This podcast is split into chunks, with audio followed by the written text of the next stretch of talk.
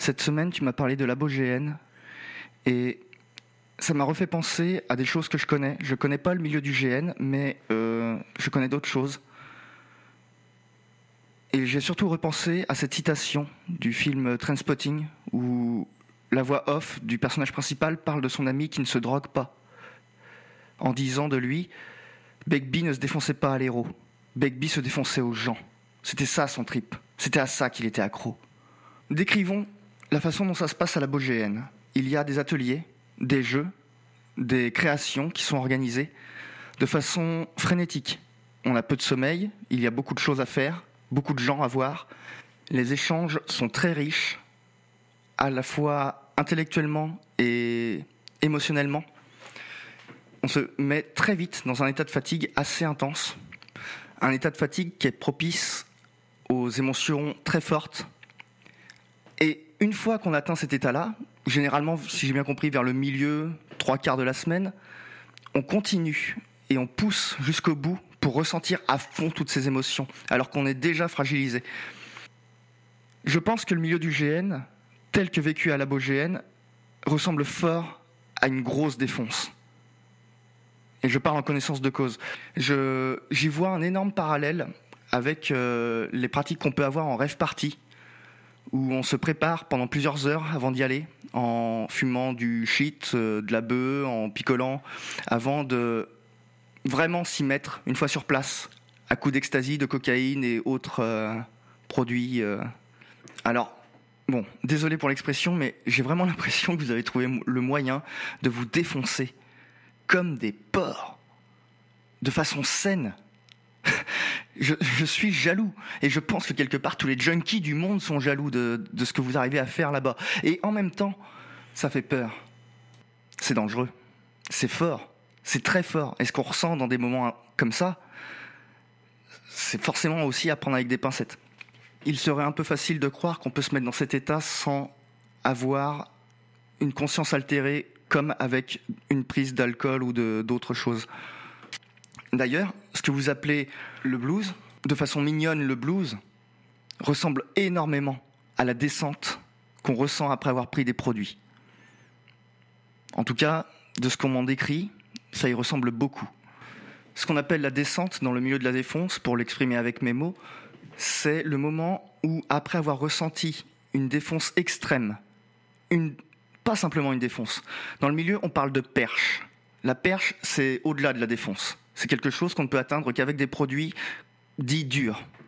Et ce genre de défonce, pendant tout un week-end, quand ça s'arrête, provoque une espèce de baisse d'euphorie, un manque qui confine à la dépression temporaire presque.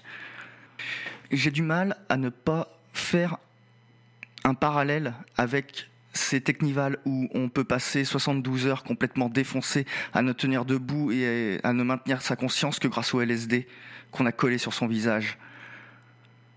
Ou ce week-end où j'avais pris 4 extasies et 2 lignes de cocaïne, juste pour le plaisir des états dans lesquels on se met, les gens qu'on rencontre. Et le cocktail entre les deux, en fait. L'état dans lequel on est, plus les rencontres, font quelque chose d'extrêmement puissant. En free party, il n'y a pas la créativité. Encore, peut-être un petit peu. Ça dépend pour qui, et ça dépend des gens. Mais il y a la musique très forte. Et ça, c'est aussi un catalyseur. La créativité, c'est encore autre chose. C'est beaucoup plus puissant en vrai. Et c'est ce que je disais tout à l'heure. Il y a ce côté, on se défonce à nous-mêmes, entre nous, et de façon extrêmement puissante. On se défonce les uns aux autres. Quelque part, je vous comprends mieux en le, voyant comme ça. J'ai l'impression de mieux comprendre ces descriptions hallucinantes que vous faites de vos états mentaux lorsque vous êtes en GN, hallucinante et en même temps très floue, très obscure. Obscure, non, c'est pas le bon mot. Insondable. Trop profond pour être analysé. Et dans un état comme ça, c'est normal en fait, je pense. On ne peut que rationaliser a posteriori. Et si ça se trouve, je dis juste un gros paquet de conneries. Parce que, comme je le disais, je ne fais pas partie de ce milieu et ce n'est pas une expérience que je connais. Je ne fais que plaquer dessus mon expérience que moi j'ai de, la descente de la drogue et des free parties. Mais vu sous cet angle, vous êtes un peu les Joseph Moreau de Tours et le club des hachichins du 21e siècle. Vous êtes des expérimentateurs, vous expérimentatrices aussi, et vous allez loin, vous, vous allez très loin. Vous êtes en train de découvrir des choses, des choses qui peut-être seront communes plus tard, partout. Je ne sais pas. Est-ce que Joseph Moreau de Tours aurait vraiment pensé que tout le monde, enfin tout le monde, que beaucoup de gens se défoncent au cannabis un siècle plus tard, après que lui fasse ses essais avec ses copains? Je ne suis pas sûr.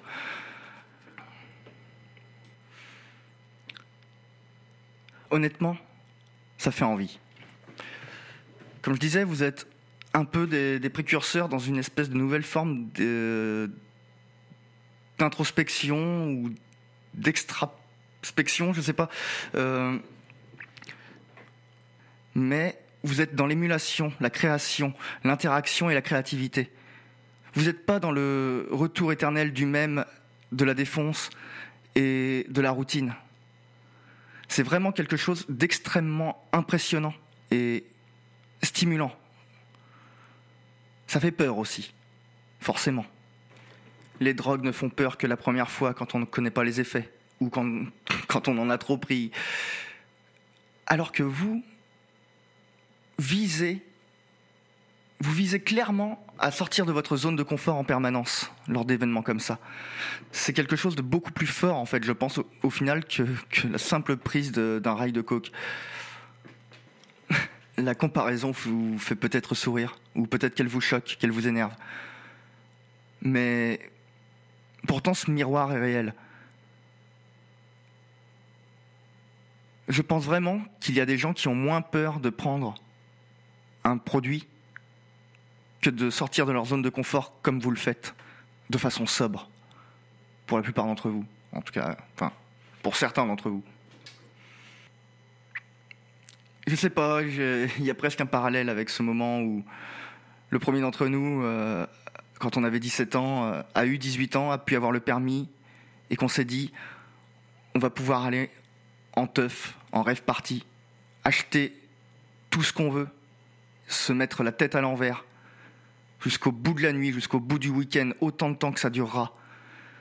Jusqu'à des points où le lendemain, le surlendemain, la semaine d'après, on a l'impression de ne plus être le même après une telle expérience. Et c'est quelque chose que tu m'as dit aussi. L'impression de ne plus être la même personne exactement suite à une expérience aussi forte. C'est quelque chose que j'ai aussi ressenti, moi, suite à la prise de certains produits c'est des sentiments dont on finit par euh, se débarrasser, on finit par euh, rationaliser, faire avec, composer et, et grandir aussi avec ça. Ça fait maintenant 5 ou 6 ans que je touche plus du tout aux produits. Non pas que ça me fait plus envie, mais c'est devenu chiant comme je disais tout à l'heure, la répétition éternelle, tout le temps les mêmes délires. C'est pas très intéressant en vrai. Au-delà du frisson de la première fois, comme je disais. Aujourd'hui, ce que j'ai envie d'expérimenter, c'est vous, votre milieu. Ne pas mourir con, comme on se disait quand on était jeune et qu'on gobait pour la première fois un produit fait dans on ne savait pas quel labo et dont on ne savait même pas la, consistance exacte. Sauf que je n'ai plus envie d'explorer ces paradis artificiels soi-disant profonds et ces relations amicales soi-disant profondes qu'on tisse en étant défoncé. Je pense qu'il y a une richesse dans ce que vous faites, ce que vous êtes et ce que vous produisez qui est vraiment magnifique et qui me donne à nouveau envie d'expérimenter, de sortir de ma zone de confort et de changer. Peut-être même de ne pas me reconnaître le lendemain, je sais pas. Ça mettra peut-être mal à l'aise certaines personnes, peut-être que ça va en agacer, peut-être même que vous serez absolument pas d'accord. avec le fait que je compare mon appétence pour le GN et l'appétence que j'avais pour les drogues dures lorsque j'avais 17 ans. Je vous prie de croire sincèrement, de me croire sincèrement quand je vous dis que c'est une envie d'expérience, de choses nouvelles, de changements, de me confronter à des choses nouvelles aussi. Et non simplement une pulsion morbide. Sinon, je continuerai à aller me droguer dans des champs le week-end, en écoutant de la musique très fort et saturée de basse. Je n'ai pas non plus envie de vivre comme ce personnage de Trainspotting dans une fiction permanente qui m'entraînerait dans une espèce de cercle vicieux de la violence ou de l'autodestruction ou la destruction des autres. Pour reciter Trainspotting, c'est choisir la vie.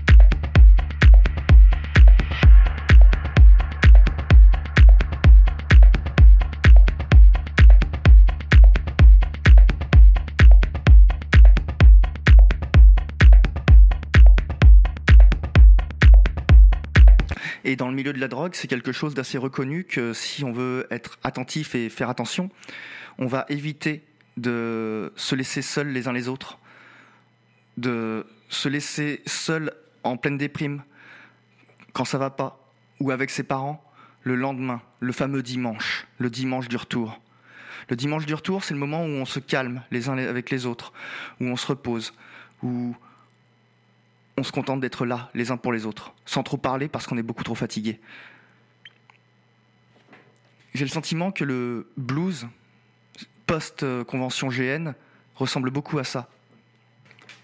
Peut-être que je me trompe, mais quand je vous vois vous mettre dans des états extrêmes pendant une semaine comme ça, et n'en ressortir pas indemne, c'est normal. Je veux dire, une telle euh, décharge d'émotions et d'interactivité est forcément quelque chose qui bouscule.